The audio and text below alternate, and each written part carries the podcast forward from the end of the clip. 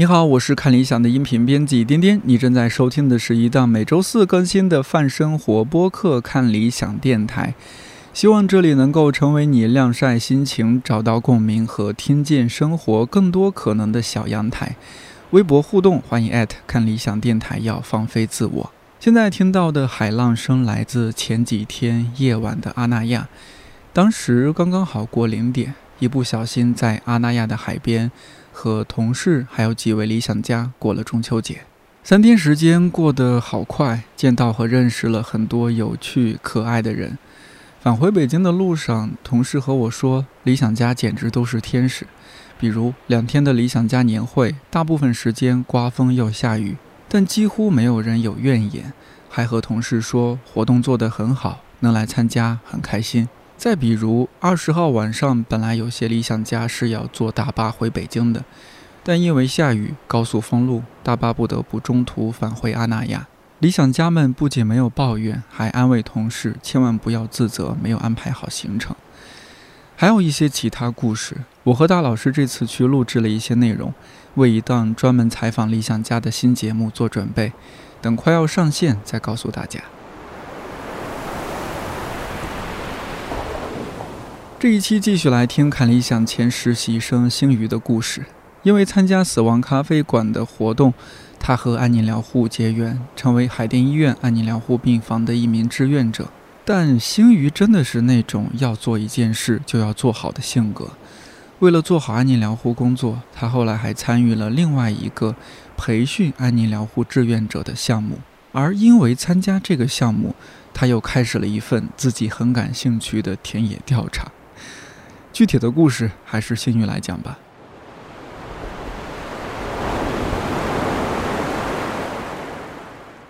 你接下来还有有两年时间是吧？对。呃，一共三年的研究生。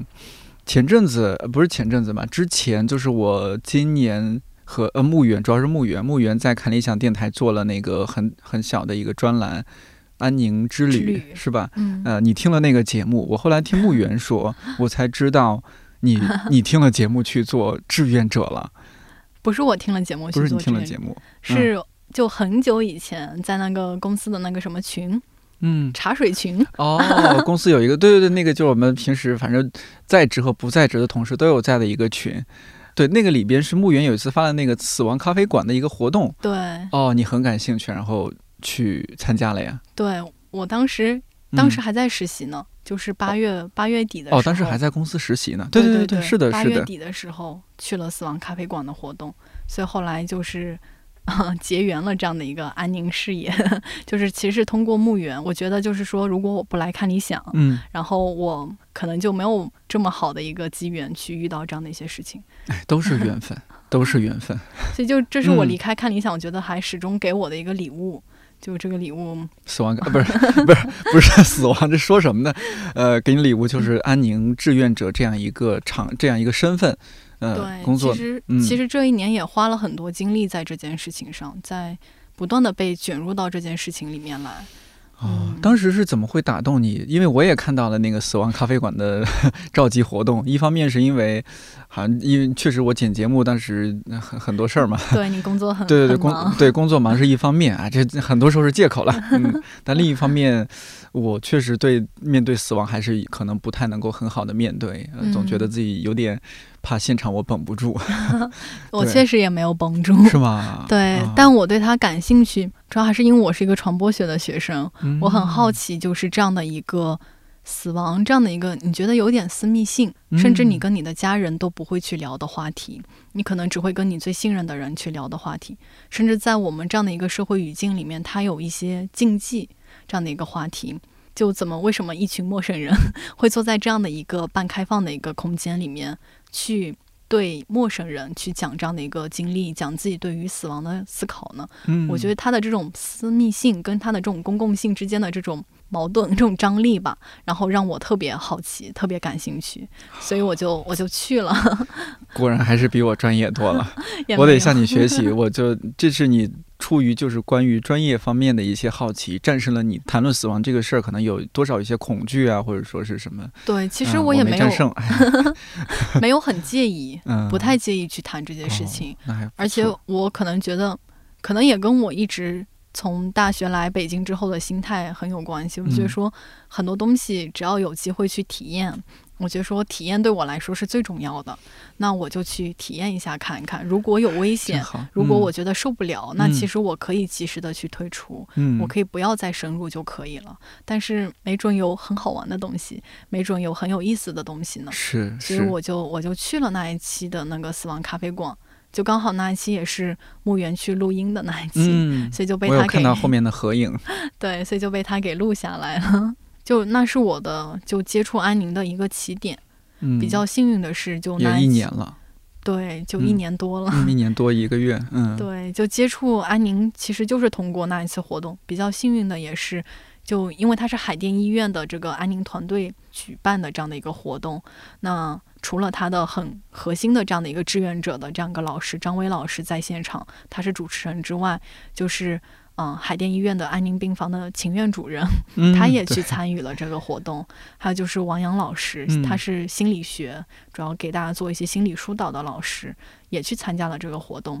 还有就是海医安宁非常核心的这样的一些志愿者老师，他们那天都来了，可能是因为要录节目的缘故，但我就非常幸运的碰上了大家，所以就通过那一次活动之后，也就。开始了解到了安宁，其实也是那一次活动，我觉得自己第一次被暴露在就是一个对死亡讨论的一个话题中。嗯，就大家都是非常直接的去聊自己跟死亡相关的经历，然后自己的一些故事。我之前其实没有想过我有什么可以分享的，因为可能在我这个年纪，就是相对而言这方面的经历是比较少的。我唯一有的就是除了家里的宠物之外，就是 我就是爷爷嘛，然后他是在一二年去世的，那就是我有爷爷的这段经历。但其实这段经历对我来说也是一个挺伤痛的吧，自己第一次接触死亡，对我来说很伤痛。然后有很多东西我自己也没有完全的消化，但是已经过了这么多年。我跟家人也没有谈过这个事情，但这个事情也一直在我心里面，所以就在那个活动中也得到了这样一个机会。虽然我没有事先去想 我要说什么，但就在那样一个环境中，大家都很很真诚的去坦诚的去分享自己的东西，也不会去顾虑太多。如果你有觉得实在不想说的东西，完全可以不用说的。所以我就在那样一个很安全的氛围里面。我就说了我跟我爷爷的一些故事呀，我爷爷的这样的一个死亡的经历呀，然后以及之后对我对我们家庭造成的一些影响。其实我觉得就是怎么说呢，就是是通过说的这个过程，理清楚了自己的一些思路，明白了自己哎到底一直以来是怎么看这个事情，以及在这个过程中我是有哪一些观念的变化，不管是对于我爷爷还是对于家庭，就这种家庭关系的一些变化。就在这个过程中梳理清楚了，那次哭的也特别爽，就在那里抱着自己哭，就哭的挺难受的吧，就是完全停止不下来，因为这个话题还是非常的沉沉痛，但也疏解了很多东西。当然，对，这么多年都没有跟人说过，但其实这些东西一直压在心里。对，不是不说它就不在的，是啊，也不是说你不去看它它就不存在的，其实它已经成为你的一部分，这么多年。你都在消化它，都在背负它，所以的话，嗯，我觉得感谢那个机会，让我第一次直面了它。嗯，确实很幸运。然后参加那次活动之后，你就报名去成为志愿者。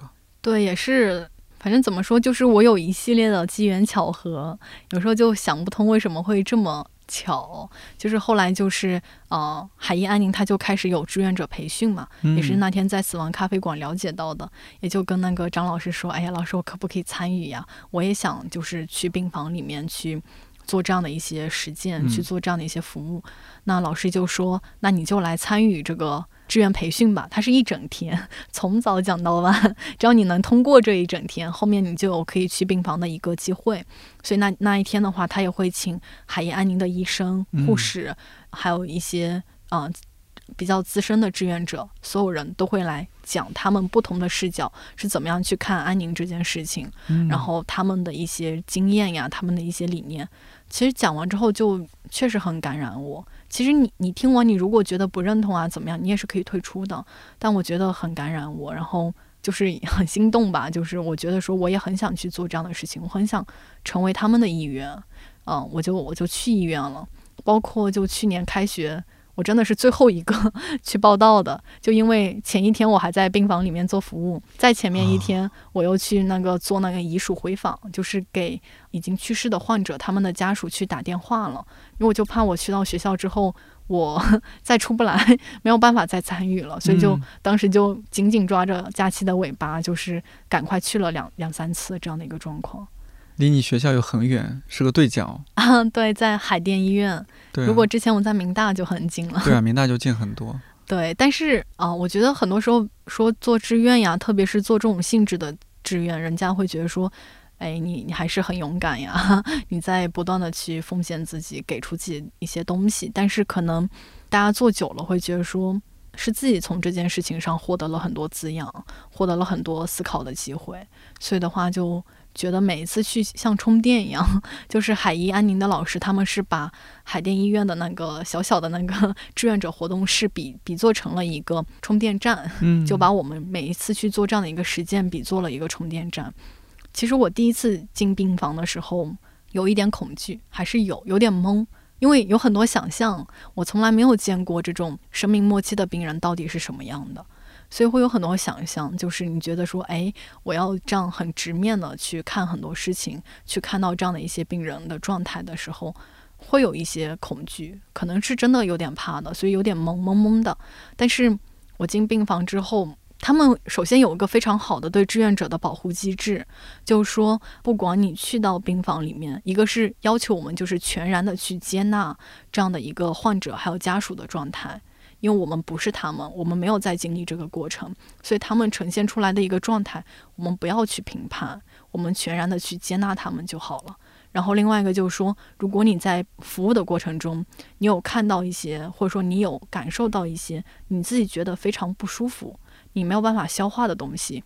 你可以就暂停你的一个服务，就找人来给你对接一下什么的，你就退出病房。你不需要勉强自己要去，硬是要坚持去做这个事情。嗯，因为可能每一个人的经历不同，每一个人的性格不同，所以我们对这样的一个事情的一种接受程度可能是不一样的。所以我第一次进去有点懵，我看到就是因为它会有那种插管嘛，气管切开，然后就是直接在嗓子这里插管，都是老爷爷呀什么的。我一进去就是，我就被吓到了。其实，但当时也是非常快的转念一想，我就觉得说，如果这个病人他是我的爷爷呢，就是如果他是我的亲人呢，我还会害怕吗？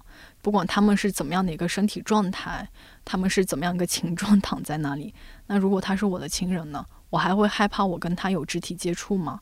其实不会，更多时候你是一种心疼。所以就转念一想之后，我就觉得，嗯，不管是什么样的一个状态，我其实。应该也还是可以接受的。后来就不管我见到什么样的病人，我都觉得嗯可以接受吧，因为你觉得他就是一个人，他就是一个和你一样的一个人。我们每个人都会有生病的时候，都会有面临死亡的一刻，但是对，就是会有很多各种各样的状态呈现出来，它都很自然。有你印象蛮深刻的，就你照顾他生命最后一段时间，然后真的是送他走的那那种情况吗？其实，因为我们志愿者都是随机去的，就你有时间你报名你去，嗯，然后也要看你能不能报上名，所以就是不是说我们就啊持续的一直在那里，嗯，所以的话就是可能很多我们洗过头的病人都已经离世了，但是我没有见证过这样的一个离世的过程，我觉得很多时候就是一种擦肩而过，就是 我只是在这样的一次服务的过程中。有这样的一个机缘，我给他洗一个头，我给他吹一个头，但是他后来会怎么样，我不知道。我后来会怎么样，他也不知道。我们就是那么短短的十几分钟的一次相遇，但是我觉得这个相遇也足够，他会让你珍惜。就是你会就是说，这个人他在生命的这样的一个末端。然后让你有这样的一个机会，还是能跟他相遇，所以你很珍惜这十几分钟。而且安宁他会说，就是我们就是一期一会，嗯，我们不做许诺，因为不是所有人都有明天，不是所有人都可以说我们后会再见，对我们后会有期，我们来日方长，就有时候不一定方长，就是所以就只能这样，所以我们就不做许诺，我们就做好当下。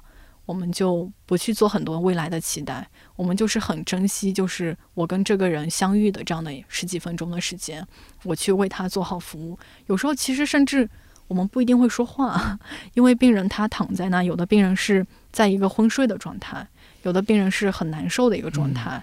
你作为一个陌生人出现在他面前，我觉得他可以接纳你。就是你跟他洗头，对吧？你跟他有一个这样的一个肢体的接触，我觉得就已经是很好，对于我们来说已经是很好的接纳了。所以就不一定会有会聊天，有的病人可能嗯稍微还开朗一点，毕竟在那个境遇中，每个人的心态不一样。嗯，有的病人看得开一点，他可能会跟你聊天，但有的人就不太会聊。其实我就第一天去洗头的时候，我第一次见到我就在想。哎，人居然还可以呈现出这样的一个状态，就是太瘦了，你知道吗？就是瘦到就是比我还瘦吗？你这已经算挺好的了，就是因为有的病人可能没有办法进食呀，怎么样的，他吃不进东西去，他很难受，所以就是而且长期的一个病痛对他的折磨，他可能就皮包骨头，真的是对，真的是皮包骨头，以至于就是他躺在那盖着一个薄薄的被子，哎，我就觉得。很单薄，依然很单薄。我就以为他没有四肢，你知道吗？就是我看不出他有没有手，有没有脚，我就只能大概看出来还是有一个躯体在，但是看不出有没有手，有没有脚。你就想人能瘦到那样的一个程度，所以就觉得特别心疼。这种这种状态也让人觉得特别难受。我印象非常深的一位患者就是，嗯，我觉得也是跟他比较有缘吧。就是我好像去了两次还是三次。都给他洗过头，一个大叔，应该也不能叫爷爷，就是一个大叔。然后他还是病房里面比较开朗的人，因为他那个海医安宁，他是有几间安宁病房，但其他是那个肿瘤血液科的，嗯，所以我们也会给那些肿瘤的病人去洗头啊什么的。嗯，那位大叔的话，他就相对来说还心态好一点，开朗一点。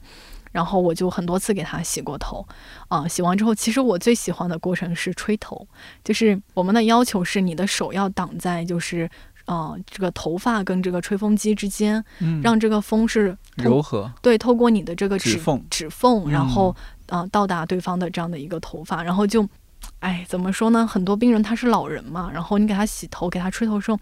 他像个小孩子一样，就特别那个大叔，他又坐着这样摇着脑袋，然后就他短短的头发，你就这样摸着他的头发，然后这样给他给他吹风的时候，其实也有身体感的部分，就是人跟人的这种接触，就是我们通过一种肢体的这样的一种接触，会让我感受到一种更深的连接，就更强的一种亲近感，就给他这样吹头，就特别开心，每一次就。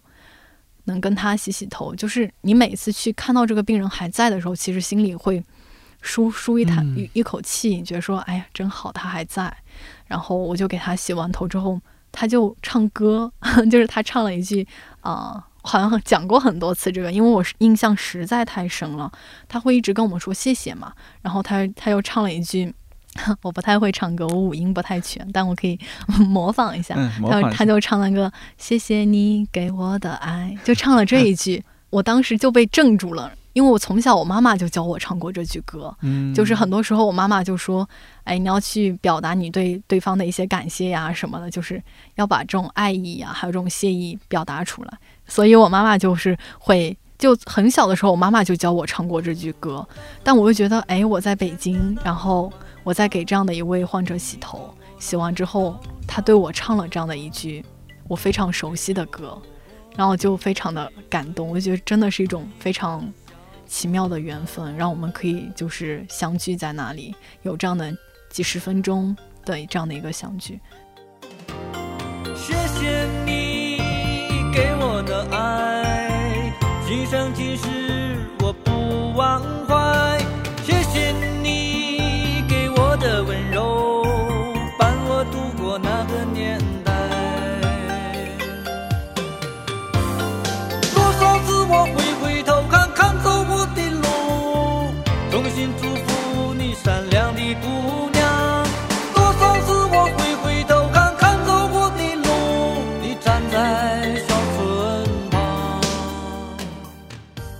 其实很多病人就是不一定会记得，嗯，因为。你们真的是很短的接触，很短暂的相遇而已。对，但是你很珍惜那一刻吧？而且我觉得海怡安宁的这个史，它给我们的一种反馈，不只是在病房，它很重要的一个部分就是说，呃，我们服务完之后要一起回到那个活动室，我们要把自己这一天服务的一些感受、一些经历、一些想说的话说出来，不要带走。就这样一个意思，要做一种切断，就是因为有一些东西可能会让你不舒服，或者给您造成一些心理负担。但是我们大家一起把这样的一些话讲出来，嗯，通过这样的一种交谈的形式，去给自己一种情绪啊，有一种释放的空间。所以我们就就会讲，在这个过程中觉得很开心。因为我刚开始进去的时候，可能我是里面相较年轻的一个人，但后来海亚宁也开始面向大学。就是真的是走向大学去招志愿者，你是第一个是吧？我应该是算自己窜进去的一个，但后来好像去了那个北京交通大学，嗯，然后去做了一场就是面向大学生的志愿招募，然后就很多不只是北交的，然后人大的呀、清北的同学，他们也参与进来了。所以就是每一次在那个最后的讨论的过程中，其实我们也聊过身体感的问题，就聊过很多的这样的一种各种各样的一些问题。就在这个过程中，我觉得不只是可以把自己在病房中的一些东西消化掉，嗯，另外一个是大家可能日常的一种学术，就在学习中呀，在工作中、生活中的一些烦恼啊，一些什么，其实我们也会解掉了。对，我们会在那里非常坦诚的去聊这些问题。就聊完之后就觉得说，哎，这周结束了，然后就又获得了力量，就这种。所以叫充电站啊，对，怪不得愿意跑那么远。对，所以就感觉。是一直受到这个事情的回馈，而不是说自己一直在给，而是一直在得。嗯，就你更更知道自己该怎么样去生活。毕竟每个人时间都是有限的。你有想过自己有一天离开这个世界吗？因为你做这样的事情，一直在想，一直在想。对，包括我，我去加入到这个事情中，我觉得。所有的这样的一些志愿者都有一个未雨绸缪的这样的一种感觉，就是包括有很多老师会问我嘛，就是你这么年轻，就是为什么要到这里来？然后其实我觉得说，人跟死亡的距离不是用年龄来划定的，就是在这个充满不确定性的社会里面，虽然就是高龄的人他会有更大的一个风险，要去更大的几率要去面对死亡，但是对于我们很年轻的人来说，其实。不一定 有很多意外，有很多啊，很多。我能理解你说的，确实事情会发生。我也有很多担心，所以我就我就觉得说这个事情其实离我不远。嗯，我需要去，总有一天我们都需要去直面这个问题的，而不是到了老了那一天，真的不是。如果你只到你真的快要面临死亡那一刻，怎么说呢？才去直面这个问题，嗯，就那一刻你才把眼睛睁开去看这个太阳，应该会很刺眼。嗯，就是你应该会觉得。更无措。你有做过假设吗？假设自己第二天或者下一周就要离开这个世界，有做过这样的假设吗？有。其实我有一个压力，就是可能从去年我去重庆做那个火锅的调研，我吃了，我真的是一个感光民族志，我就吃了十来天火锅，每天都在吃火锅。虽然我很能吃辣，但是我把肚子给吃坏了，所以。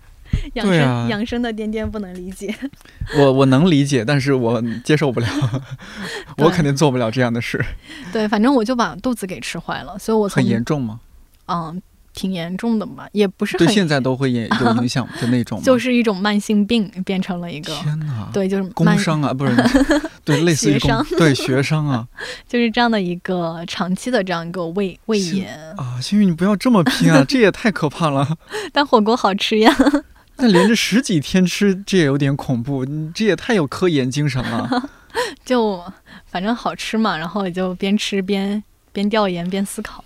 然后我就后来就一直腹痛，然后我在家里其实肠胃镜都做了，但是也没查出来啥啥啥。就但是又一直很痛。我觉得在这个医疗的过程中，其实医生的这种。化疗其实很重要，就是医生怎么跟你讲你的这个病情，嗯，他告诉你怎么样去理解你现在的一个状况很重要。但是可能很多医生工作也很忙，他就是更更多是负责治病，而不是看这个人。所以的话，就是我的这种焦虑一直没有被缓解，然后就我老怀疑自己是不是得什么癌症，你知道吗？就是因为有时候就一直隐隐作痛嘛，然后我也没办法跑步呀什么的，只要跑一段就会痛什么的，然后就很担心，就一直很担心。包括后来有一些身边的人呀，也有这样的一些经历，就是听闻说谁谁谁患了这样的一些病呀什么的。包括之前我妈妈很好的朋友也得过这样的肠胃癌。也是在很年轻的年纪，嗯，然后我就觉得我这种生活生活作息，我这种饮食风格，其实饮食的这种口味也是很有可能，也是有可能的，所以就一直很担心。特别是我接触了这个安宁呀，就是一直在接触这些癌末期的病人呀，我就老怀疑自己是不是癌症患者，就老会想这个问题。其实这个东西爆发是在我这个假期，其实还做了一个调研，是去农村里面。去调研这些癌末期患患者他们的一个临终之痛的，所以也接触了很多患者和他们的家属。就我们调查的那个村子，很多人得的是这种食食道癌，还有肠胃癌，就跟我的这种部位啊这些都很相符。所以我回来之后就真的是焦虑到，我觉得说我一定是生病了。不过也是机缘巧合，很好的一个。就是我后来还在一个啊荣德利生基金会里面做志愿者，也是做安宁这方面的志愿者。同时啊，对，因为他那个志愿其实是我在海燕安宁，就是我们做的这个相对简单嘛，嗯，但他其实也需要很多的情商，需要很多的这种人人性化的，还有这种同理心啊这样的一些思考在。其实我主要是去打那个遗属回访的电话的时候，因为安宁的理念是。全人、全程、全家、全队，然后全家的话，就是说这个病人离世之后，也会去关注到他的这样的一些亲属，他们的这种哀伤的一个状况，有没有把这些哀伤给消化掉？这个病人的离世有没有对他们的生活造成比较大的影响？所以会去关注家属的状态，那就会有这样的一个环节要去给病人的家属打电话。那我打过去的时候，就一个是有的家属会很抵触，他会觉得说。哎，人都走了，可能这个事情我都淡忘了。嗯，我好不容易走出来，你干嘛还来问我？就问了之后，就可能有点揭伤疤的感觉。其实我是在想，而且还有一个是还打过一个老爷爷打过去，因为去世的是他老伴，人家老人本来 身体也就年龄挺大的，身体可能也不好，那就哎，其实我觉得也很感谢那种信任。他又在电话里面讲着就哭起来了。我觉得很多人他们可能也受到了这个安宁疗护的一些治愈，所以家人很感谢，也能理解这种电话打过去。但是每个人进入病房的状态是不一样的，虽然医护人员都很努力，但是他们离世的状态也都是不一样的，所以就可能不同的人对安宁疗护的体验也都是不一样的。打过去电话会接到各种各样的状态，所以有时候我觉得我自己除了倾听，好像不知道该说什么。就是有一种无措感，非常强的无助感，而且我很怀疑我为什么要打这个电话。既然人家说了话我都接不住，嗯，既然他把这样的一些情绪，嗯，非常坦诚的交付给了我，但是如果我接不住，我觉得这是一种辜负，嗯，所以我很难过，我有点自闭。就打完电话回去之后，然后后来我就在想。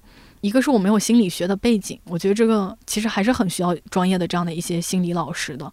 然后另外一个是，我觉得说，其实安宁这件事情，它不只是洗头那么简单的一件事情，归根到底是想让一个人有尊严的离开这个世界。那他需要医护人员的努力，那志愿者其实在其中是一个非常重要的角色。很多时候，医生的精力可能没有那么多的精力顾及到一些事情。那志愿者，如果我要做好这个志愿，我想把安宁的这样的一种志愿陪伴也好做得更好的话，我需要更多的学习。所以后来也是因为。有伙伴的这种介绍，他告诉我有这个荣德利生基金会，他们在非常严格的志愿者培训，然后就是大家要每周上网课，上完之后的话，要在这个线上，就是因为分了组，所以大家要一块儿来讨论这周学习的内容，你的感受是什么，你的困惑是什么，就是每一周的组员讨论，所以就是。我们现在二阶学习已经结束了，学了好几周了，十几周吧，这样的一些课程一直在跟着学，因为我觉得说我需要一种体系化的、更多的对这个安宁疗护的理解，然后我才能更多的就是在这个临床实践上，我真的有机会跟这个人相遇这十几分钟的时间，其实我想做得更好一些，对，更好的去把握它。虽然有时候我们也说不要对自己有过高的一个期待，不然压力会很大，但是我也觉得说。其实，如果我学的更多，我更多的去锻炼自己的这种同理心的话，可能我能更更去珍惜我们非常有限的，可能这一辈子我跟他只见这十几分钟呀。那如果 这几十几分钟我做不好，可能也不会发生什么很那什么的后果吧。但是我觉得对我来说，我觉得我需要去珍惜它，所以后来我就去学这个课程了。一直学，其实过去的这一学年也在学这个，那是免费培训是吧？对，就大家报名之后，嗯，但就比较严格，需要过关嘛，就他所以每一轮都会筛掉一些志愿者。就非常好的是，我们组现在二阶结束，还是有十位老师都留下来了，就大家都这样每周的课程。通过学习讨论，这样还有最后还有考试 这样的一些东西，我们都坚持下来了。然后我也是感觉一种团队的力量。嗯，所以你这个假期真是一点都没有休息啊！一方面又是做你的田野调查，对，田野调查是和 呃安宁疗护那边相关的，还是说和你的研究生的学习相关的？嗯，关于那个食道癌啊，那个癌症方面的田野调查。就那个又是一个机缘，那是另外的呀。对，有很多机缘，就是一个是。请你放过，请你放过暑假好吗？请你过一个安生的暑假好吗？但是这些事情都让我有更多的思考，就是感觉是自己是在不断的被卷入安宁疗护的这个过程中，就是从这个死亡咖啡馆到海怡安宁，然后再到这个基金会，然后另外的这个田野调查，它其实是一个学术研究的项目。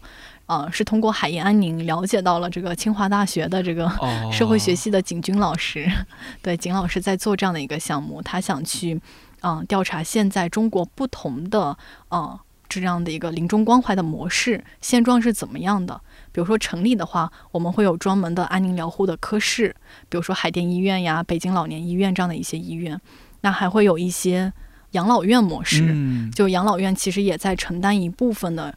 啊，临终患者的这样的一个照护工作，所以就是会关注到医院、养老院，然后又关注到，啊，还有什么安养模式、宁养模式。安养模式的话，它是关注那个佛教的这种安养院，就是宗教的力量是怎么样介入到这样的一些。临终关怀的这个过程中来的领养模式有一点点忘了哦，它是这种 社会上的这种基金会呀，它就是会通过组织社工的方式，这样去支持到安宁疗护。它主要是关注社工，那还有就是农村地区。我们现在主要是看到城市，整个主流的研究都是看到城市是什么样的。那农村其实是被忽视的，而且在这个医疗资源的这种分配下，其实农村也是相对弱势的一方。还有就是安宁疗护，你说安宁病房，北京正在发展安宁疗护，正在新建安宁病房，但是这种安宁的这种病房，对它要能够落到农村是需要很长的时间的。所以农村它有它的一个村医加这个家庭的这样的一个。照护模式，还有就是这个少数民族的这样的一个民间医疗的模式，景老师是分分的非常细，分了六七种模式。然后我觉得他非常包容开放，真的是大学者，因为他就是招募面向全社会。招募所有有志向于来跟他一起做这个研究的，嗯，因为他觉得说只是社会学背景的人可能是不够的，嗯，所以他就找到了医学生、医学的老师、中医的呀，还有少数民族医疗的这样的一些师生，然后又找到了这样的一些社工，真正在学社工的这样的一些团体，然后又找到了医院啊，啥啥啥的，然后我也是通过海怡安宁就。非常有幸的 听了这个讲座，然后我就自告奋勇嘛，我告诉老师说我是学传播学的，虽然我这个，嗯，但我觉得传播学它是个十字路口，嗯，它就是把是的，就是把很多东西连起来，对，所以我也是接触过很多社会学呀、人类学的东西，所以我也非常感兴趣，包括我本身就在做安宁的志愿者，我对这样一个实践非常的感兴趣。然后又自己本身就是农村出来的孩子，其实我对大城市虽然自己是一个不断融入城市的过程，不断的在这个城市里面去体验各种东西的过程，但是自己的根是在农村的，对，是在农村。我其实很关注这个，我更关心的是农村的这样的一个状况是什么样的。所以也是非常幸运吧，他有他也有一些什么面试呀什么的一些环节，也是非常机缘巧合的，我就可以去甘肃做这样做这样的一个调研。就去做着做了这样的一个调研，去关注农村的这样癌末期的患者，他们的临终之痛是什么样的。我们就主要是关注癌症的这个痛，临终的这个痛，因为从安宁的角度讲，它会分为身心社灵，就是不单是身体的痛，然后还有这个心灵的、心理方面的一些痛，还有他灵性方面的，我的这个对于这种死后的一些恐惧呀，对他灵性方面的一些疼痛，还有这个社会方面的，比如说很多这种临终期其实会给。家庭带来一些灾难性的医疗支出，然后还会让家庭的关系很复杂，然后什么的，它也有很多这种社会层面的一些东西。我们就关注这个临终之痛。你做这个田野 调查是你一个人做吗？在云南？啊，没有，是去甘肃。啊，是去甘肃？就这个假期你还去了甘肃？啊，对，就是。那这样的话是有团队的哈。对，有一一位老师，两位同学，还有一个田野报告人。四个人的团队，我就说经常我们发微信给你，然后你迟迟没有回，然后我就在想这姑娘干啥呀？这是没有八月初你给我发微信的时候，其实已经结束了这个调研，但在做后面的一些梳理啊整理，所以我这个调研结束回来，一个是这个田野调研跟其他的不太一样，就是你真的是直面伤痛。然后，其实农村的境遇又更不一样。是，很多访西北那边农村啊。对，很多访谈是哭着做的，就是可能访谈对象在哭，然后我们在听。有的时候非常，我也很就眼泪很浅，所以就是我有时候也在哭，就是会 比较克制的在哭，但是我也没有完全克制自己不让这个眼泪流下来，因为我觉得那一刻。是很真实的，对我跟他有这样的一个情感的互动吧，所以人心都是肉长的。对，我就让他自然流露出来。所以就是在这样一个过程中，我一直积压，我很怕我自己生病，所以后来就是现在都讲完了前面这大趴，然后就是回来之后刚好那个荣基金他有那个我们二阶学习有一个实操作业，有个工作坊，就是需要我们去。因为后来，如果我们真的成为志愿者进入这个病房的话，可能是去做一些陪护工作，去跟病人聊天。那其实这个真的非常考验人，特别难的一件事情。我觉得其实真的现在这个社会最难的事情就是沟通嘛。对，非常坦诚的，大家能够彼此信任的去聊天。其实这个事情说起来，你就说不就是聊天嘛？但是真的，嗯，聊天没有那么简单的。对，很很难，我就觉得特别难。那我们就去，其实是让我们去扮演。通过扮演的这样的过程去代入，那我当时就，哦，我说我要扮演病人，因为可能一个是我积压了太久，然后我就真的去把自己设身处地的想象成一个我在这个年龄，啊，二十三四岁，然后我胃经常痛，我 对，如果我得了这个肠胃癌，我要离开这个世界，我会是怎么样的一种心态，什么样的一种状态？有志愿者老师来陪护我的时候。我是什么样的一种姿态去面对他们？所以我当时完全就没有去考虑，就说，哎，我们都是志愿者，是不是需要就是照顾对方，就是去迎合对方的一些东西？我就没有考虑，我就是完全把自己放在那个病人的处境中，我就觉得，虽然我做安宁，就是不断的在介入他，也在思思考死亡的问题，但如果真的你觉得你自己是那个病人那一刻，你还是接受不了，你还是觉得非常。不甘心，你还是觉得非常恐惧，所以我就在那个过程中就 也是情绪一下就崩了，然后也也哭呀，然后人家来来慰问我，然后我就是一种很抗拒的状态，我也不太接受。包括他们进来就说了一句：“哎呀，我们也和你一样年轻。”我就好难受，我就觉得真的呀，我们就一样年轻，我甚至比他们都小，那为什么就是？我要不久于人世，对我就没有活下去的机会了，没有这个时间了，所以就那一刻就更崩溃了。就通过这样一个扮演的过程，其实我是同理心建立起来了。对我是感受到了一种无助，就是我们当时也说了，就是一个是我自己作为病人的我的这种无助，就是我无处安放。如果志愿者真的没有达到那样的一种沟通的艺术的话，他接不住我的东西，甚至会伤害到他自己。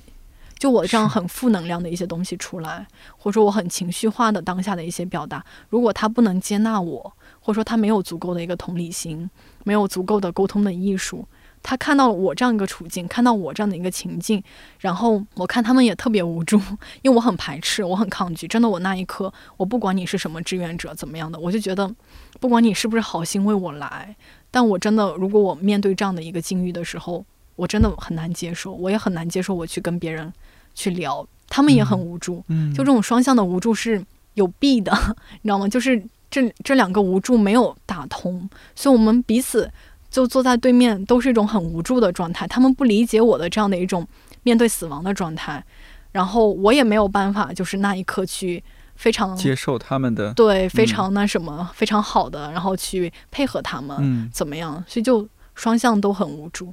就在这样一个过程中，我就更能理解，就是病人在病房里面的各种各样的状态。你就觉得说那句话是对的，我们要去全然的去接纳病人还有家家人他们的这个家庭的一种呈现的现状，因为毕竟你不是他们，你没有在经历他们经历的事情，而且每个家庭有它复杂的一面，你没有在看到这些东西的时候，不要轻易去做评判。就那一天，我是把自己这些东西释放出来了。然后释放出来之后，因为在场的那位组织这个实操的一个老师，他是心理师，然后他也就给我进行了一定的开解。我们做完这个也要做一个切断，就是说，哎，我是谁谁谁，我不是那位病人。嗯，就这样做了一个切断之后，有感觉好一点，其实真的。然后后来我又回家做了检查，我又跟医生说，我是不是要再做肠镜呀什么？医生说没关系，你就接着吃药。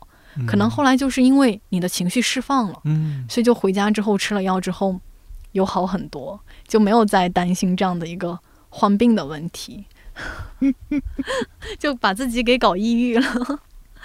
戏还挺多。对，就想很多。那你现在真的做好多事情啊，比如说我们今天录节目的时候，马上就就要开学是吧？嗯对，还没有上课。对对对，还没有正式开学。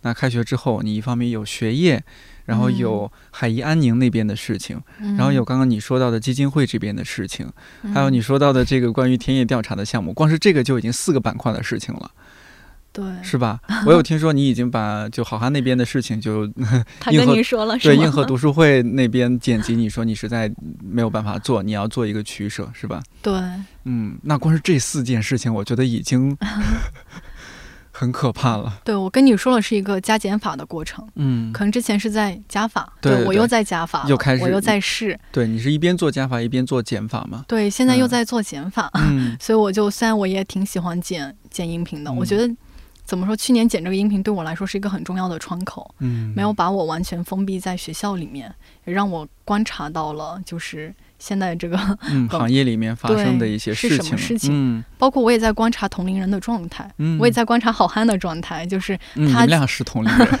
他进入媒体之后，对吧？嗯。虽然我们也不怎么聊，但是嗯。我会观察一下这样的一种感觉。嗯。嗯，就是后来我又想，所以就是在做选择吧。其实志愿这个不是很大的负担，因为志愿者的理念是基于你自己的一个时间和意愿，哦，他不做任何的强求。嗯所以的话，都是你自己自发的一个行为。如果你说你要中断这个学习，或者说我不再去安宁病房了，没有任何人来强求你。嗯而且他们特别好的一点是，我之前有个误区，我觉得说，既然我们做这个事情，我们要坚持，就是一定要扎扎实实的、踏踏实实的、坚持的去做它。但是海燕安宁的老师告诉我说，不需要坚持，就是有时候不要对自己有那么多的压迫。他们是一种非常开放的状态，那个病房、嗯就是说，不同的年轻人。有时候可能我们就是在寻找生命的意义，就是我们人生很迷茫，我们在寻寻找自己的一种价值感。所以我来到了这个病房，我去嗯跟不同的人有一种生命的碰撞，我在进行这样的一个思考。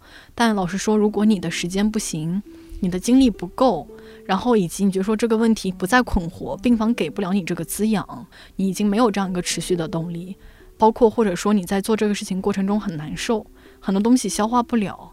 那其实这些都不是你的问题，没关系，你也要接纳自己。我觉得最后学到的又是说，我接纳我自己，没有关系，我是这样的一个状态，我现在是这样的一个现状，都没有关系，只要我去做一个协调，包括我在这么多的事项中，我去选择我更喜欢做的、更想做的事情就好了。所以就他们没有对我有任何的要求，但是我是觉得说这个事情其实我做起来没有负担。就是虽然嗯他要花费我的时间，花费我的精力，但是我又觉得说自己在做这个事情中是在收获力量。有时候可能你是在不断的把力量给出去，但是你在做这个过程中就像充电一样，力量又回来了，让你在这种繁忙的学习中去不断的提醒你，嗯，其实还有很多事情很重要，嗯，有时候也不必嗯就是说用很多标准去要求自己，嗯反正你只活这么一次，也说不定可以活多久，那就放飞自我，就是去做最当下的选择，不要把所有的事情都放在明天，就想说我明天要怎么样，我之后要怎么样。现在就嗯，更多是在想我现在要怎么样，就是把选择放在现在。所有这些事情我没有负担，就算之后融基金的课程我还会学，然后志愿者的活动还会做，但我觉得没有负担，它不是个事儿。就是你说周末我们都会有时间拿去玩，对吧？拿去娱乐呀什么的，它其实对我们来说也是一种精神的放松，其实也是一种放松，也是一种充电。对，嗯，所以就它是一种业余时间可以有的安排，所以不是事儿。我还记得很早之前，你刚来公司没多久，我们有一次我忘了怎么样的场景，总之是还多聊了几句。你有说到将来你对自己的一些规划，想要对学术、对知识还是有很大的渴求，你想读研，甚至之后读博，然后再往后你想留在学校，或者说你在一所高校去当老师。嗯，I don't know，你还记不记得最初的梦想？记得，对，嗯，一直在想吧。你说我我话这么多，就是因为我一直在想很多事情。我记得你当时的状态还比较坚定啊，呃，对，感觉你已经完全给自己规划好自己的人生了，将来就是要再继续读博，然后去高校当老师。嗯，你现在是怎么样的一个想法呢？我还是在思考吧，就是你看，学习也一直是我的主线。嗯，虽然我在做其他的一些事情，但是我始终就觉得我很珍惜我的学生的身份，我也很珍惜这个学习的机会，所以就。嗯，学习一直是我的主线，但我就是，嗯，不断的做加法。我其实在试其他的事情，嗯，我有没有更喜欢的？我有没有更适合的？包括之前我也跟 DY 讲过，我为什么来看理想，可能之前就是规划了这样的一条路。我觉得只是因为比较幸运，在本科有很好的老师指引了我，让我感受到了做学术啊，做这种田野调查呀，你去洞察一些问题的这种乐趣。所以就那个时候就有一种非常，就怎么说呢？因为你看得少，对吧？嗯。然后你就有这样一个很坚定的梦想，你觉得说，哎，那我可以读研、读博，后面再去当老师，在高校里面，我也很喜欢高校里面的状态，因为思想自由，就有时候言论也不一定自由，但是思想自由，你可以去不断的去思考很多问题，还是很喜欢。但是我又觉得说，那是我看到的一条路，那其他可能性呢？其实我来看理想，就是看见另一种可能。所以我来，我才来这。去其他媒体啊什么，我也有种想象，但是在有限的时间，我去哪里看呢？我就是，比如说你去一个商店里面有很多鞋，你去你去试哪一双鞋呢？我就很喜欢，就是来这里，就是包括我也在观察你们。你们就是没有选择在这种学校里面去工作，那你们在这样的一种文化媒体里面是什么样的一种状态？我也在观察你们，我也在思考这样的一种状态是不是适合我？不适合，你瞧，天天天天累的，是吧？面黄肌瘦的，千万不要，千万不要，要走了，要走了，不需要公司开除我，我先走了。那你很快乐吧？我觉得你很快乐，有快乐的部分吧，但也有疲惫的部分。对对对，疲惫部分还挺多的。然后我就。在想嘛，包括我做志愿，我也在想，就是去这些基金会啊。我想，哎，那如果我之后就是去做这种纯公益的，嗯，我应该基金会应该就是怎么说呢？我也能从这种公益的这个行业里面谋到一个职位，至少养活自己吧。就是我可能对物质的要求没那么高，我觉得能养活自己也也就 OK 了。所以就可能我觉得说，哎，那公益是不是又条一条路？包括。我一直在听，就是你的那个什么理想青年吗？不是，你想说编辑的那一个哦，编辑专栏是吗？加印啦编辑。对对对，然后我一直在想，哎，我是不是去当编辑也挺好的？我就感觉就是自己有很多爱好，有挺多乐趣的，嗯，所以就是一直在试。但是目前我就想了一下，我可能主要是觉得说，我也不确定学术研究到底适不适合我。只能说，之前因为在很多老师的指引之下，我感受到了这种快乐，然后就是感受到了这种乐趣。其实我更快乐的一个点是，我在田野里面和可以和不同的人相遇，就是我因为有这样的一个选题的这样的一个推动。我可以进入重庆这样一个陌生的城市，我去看他们是怎么吃火锅的，他们是怎么样去言说火锅对于他们的意义的。我有这样的一个机缘，如果我没有这个项目，可能我没有这样的一个机会进入到这里，我可能不会去接触到这样的一些人。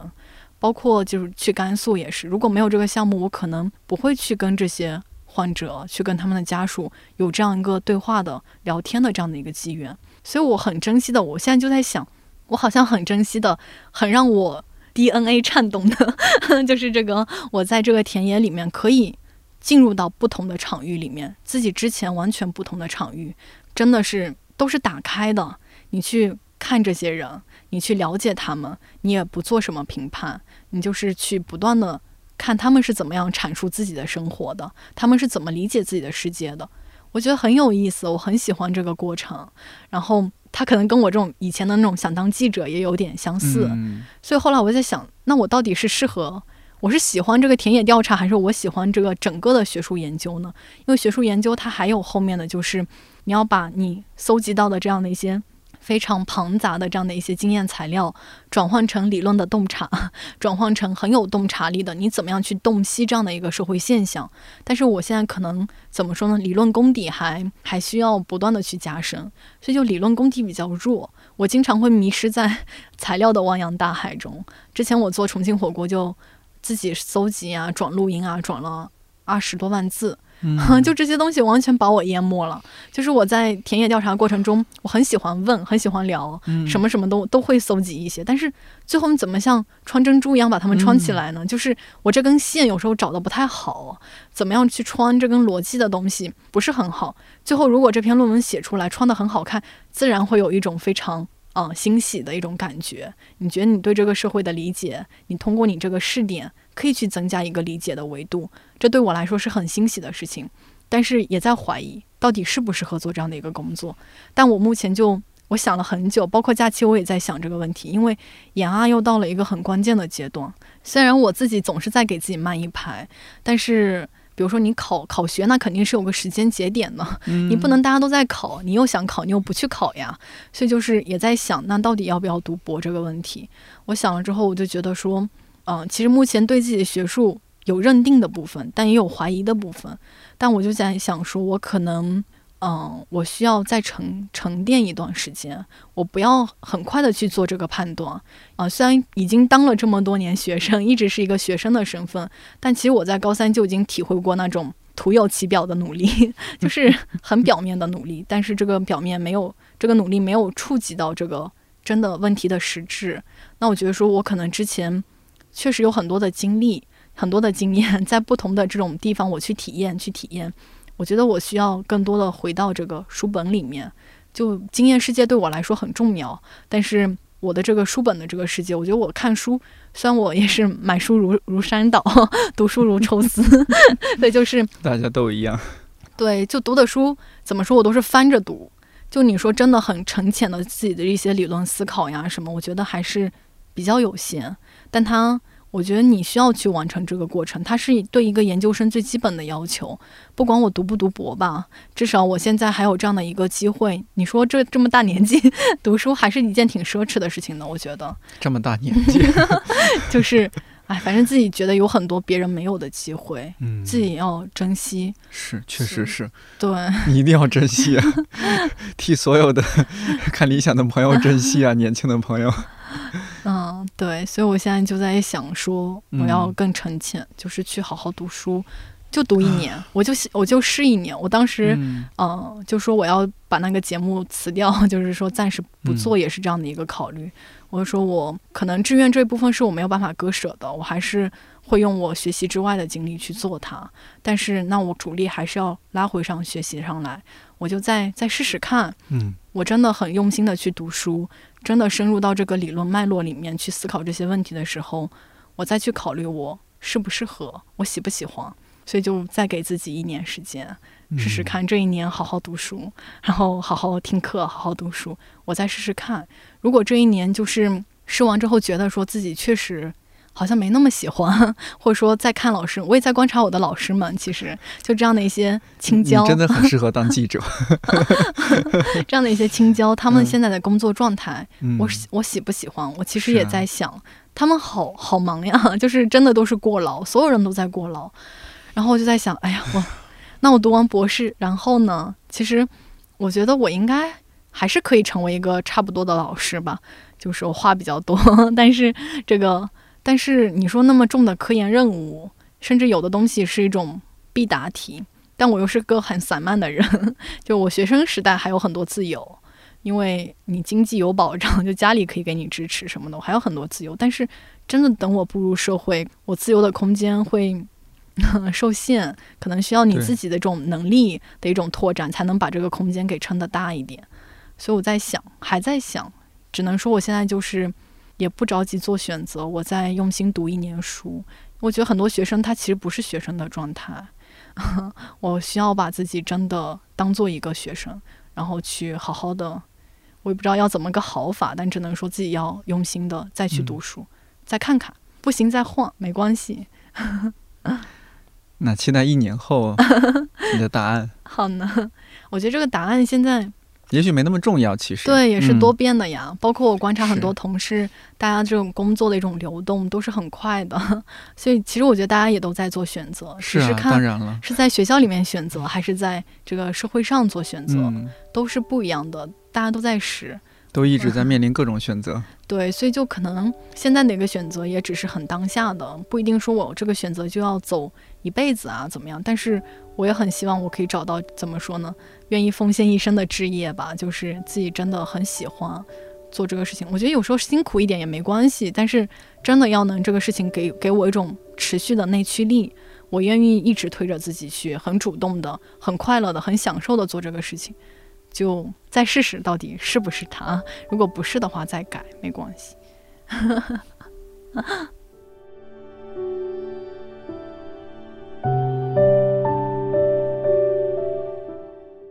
上一期上线之后，看到很多朋友说想来看理想工作或者实习，除了关注公众号看理想的相关推送，也可以在一些招聘网站上关注看理想的官方招聘信息。说实话，之前还犹豫要不要去阿那亚出差，毕竟下雨天和睡觉看电影更配。但现在的我特别感谢，在那伊夫理想国，在十三幺小酒馆，在黄昏黎明 DDC，在阿那亚的人海中，我们彼此相遇。二十一号凌晨，和几位同事打车回酒店，司机个子有点高，我们提醒他在车里除了看路，也别忘了看月亮。他一边说着自己喜欢朴树，一边开始给我们放《平凡之路》。车到终点，导航结束，但人没有急着下车，音乐也没有停止。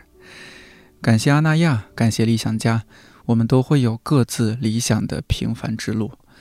看理想电台，我是颠颠，祝你早安、午安、晚安，我们下周四再见。五百米后掉头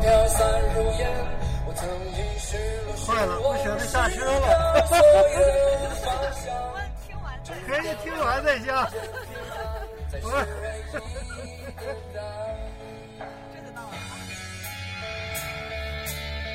过过瘾吗？呃，是这个，我记得是让从这儿进吗？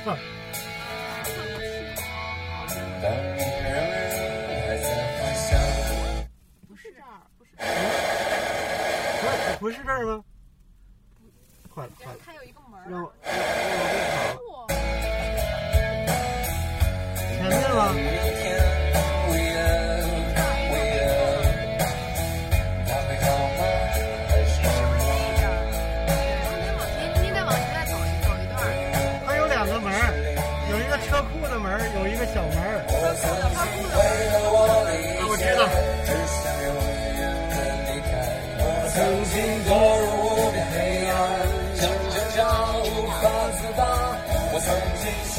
像那，像那野草野花。